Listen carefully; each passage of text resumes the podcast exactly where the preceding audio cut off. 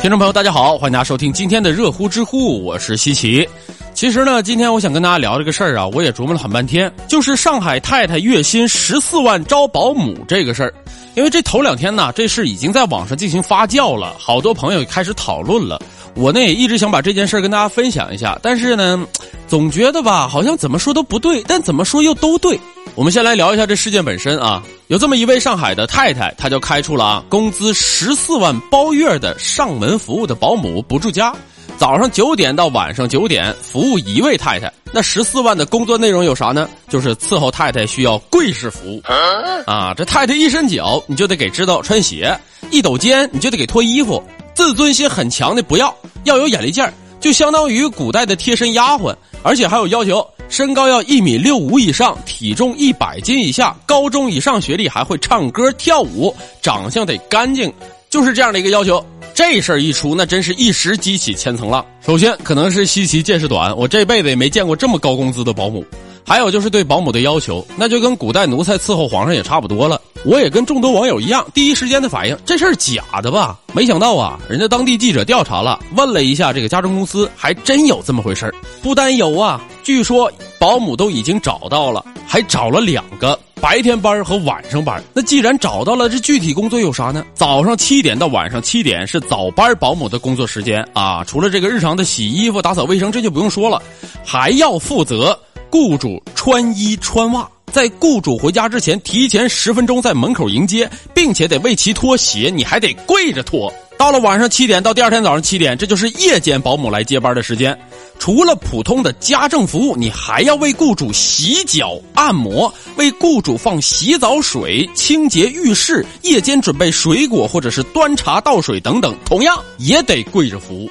最重要的一点，吃饭的时候保姆不能上桌。这画面大家都看过吧？那清宫剧，只要凡是古代皇室的电影、电视剧里面都有这样的情节，奴才和主子呗。但是话说回来，尽管这要求是如此的苛刻，这中间人也说了，这两位阿姨呀还是非常努力的去干活的，特别想留下来。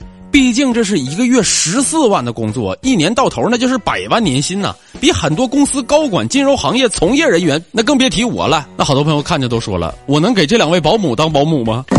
你上这套娃来了？那有这样心情的网友还真不少。有人说了，说这个鞋子需要我舔干净吗，太太？还有人说了，男人膝下有黄金，那黄金这不就来了吗？还有千里马在线求伯乐呢。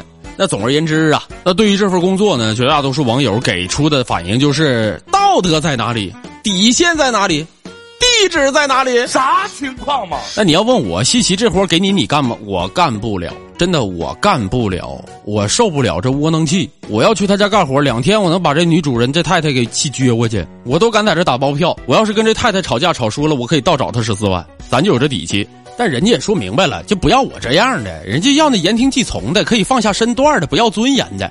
但是这个不要尊严这事儿，咱们是不是得商榷一下，讨论讨论？那有人跳出来反驳我了，说说人家周瑜打黄盖，一个愿打一个愿挨，你有什么不满意的？你就是吃不着葡萄说葡萄酸。但我告诉你，我还真不是酸。那有人愿意领这样一个高工资去干这种不要尊严的工作，我不反对，毕竟是你的个人行为。但是有一些人就不断的美化这样的事情，我就觉得挺让我反感的。那有人跟我说了，存在即合理，那小偷也存在，它合理吗？那接着反驳我，只要合法就合理，小三儿也合法，合理吗？道德的事儿呢，你是只字不提呀。再说了，那给钱就随便的可以践踏别人的尊严，这跟一百多年前的大清朝有啥区别呢？这不是人越活越回去吗？我们不禁可以想象一下哈，今天我给你十四万，你可以跪着给我服务；明天我给你一百四十万，那你是不是甚至可以出卖你的国家呢？不是西奇，在这非要给大家上价值，是我真的觉得现在这种现象很不好。你就发现现在有钱人哈，被网友包装的好像自带滤镜一样，高高在上就说是真性情，不敬业就说有个性。那富人只要稍微表现一点亲民，那就叫接地气。你看看，您弄死我得了。所以我们要警惕的、警醒的，并不是说这个事件本身，而是这件事儿所反射出来的社会风气。那我在这里呢，西奇也并不是说一定要教大家视金钱如粪土。我也喜欢钱，但是君子爱财，取之有道。不光取之有道，更不要随便弯腰。说到这儿啊，我就特别佩服我爸我妈这俩人啊，也就刚刚算是小康水平，主要是有一个比较孝顺的儿子，也就是我。我主要佩服的不是我爸我妈知足常乐，我主要佩服的是啥呢？佩服的是每次只要放假，也甭管是过年还是什么节假日期，我只要回家陪我妈，我就发现我妈不停的拿手机给亲戚打电话，要不就嘱咐我去你三姨家看一看呐，别忘了去你大叔家看一看呐，还有你老姑家那个孩子呀。那这不禁就让西奇思考起了一个问题：你说有朝一日我到了我爸我妈这个年纪段，那家里的亲戚关系到底要靠谁维系呢？我能维系的像我爸我妈这么好吗？答案是显而易见的，不能啊！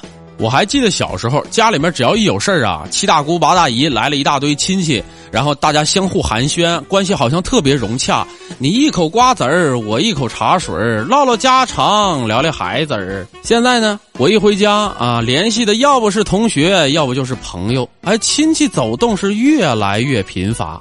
那也只有到比如说搬家呀、结婚呐、生小孩啊这种大事儿才能见个面见面也唠不了两句嗑，好像所有人都在忙。那也有朋友跟我说，说西奇啊，不是说不想聊，是真不知道聊啥，聊两句就尴尬。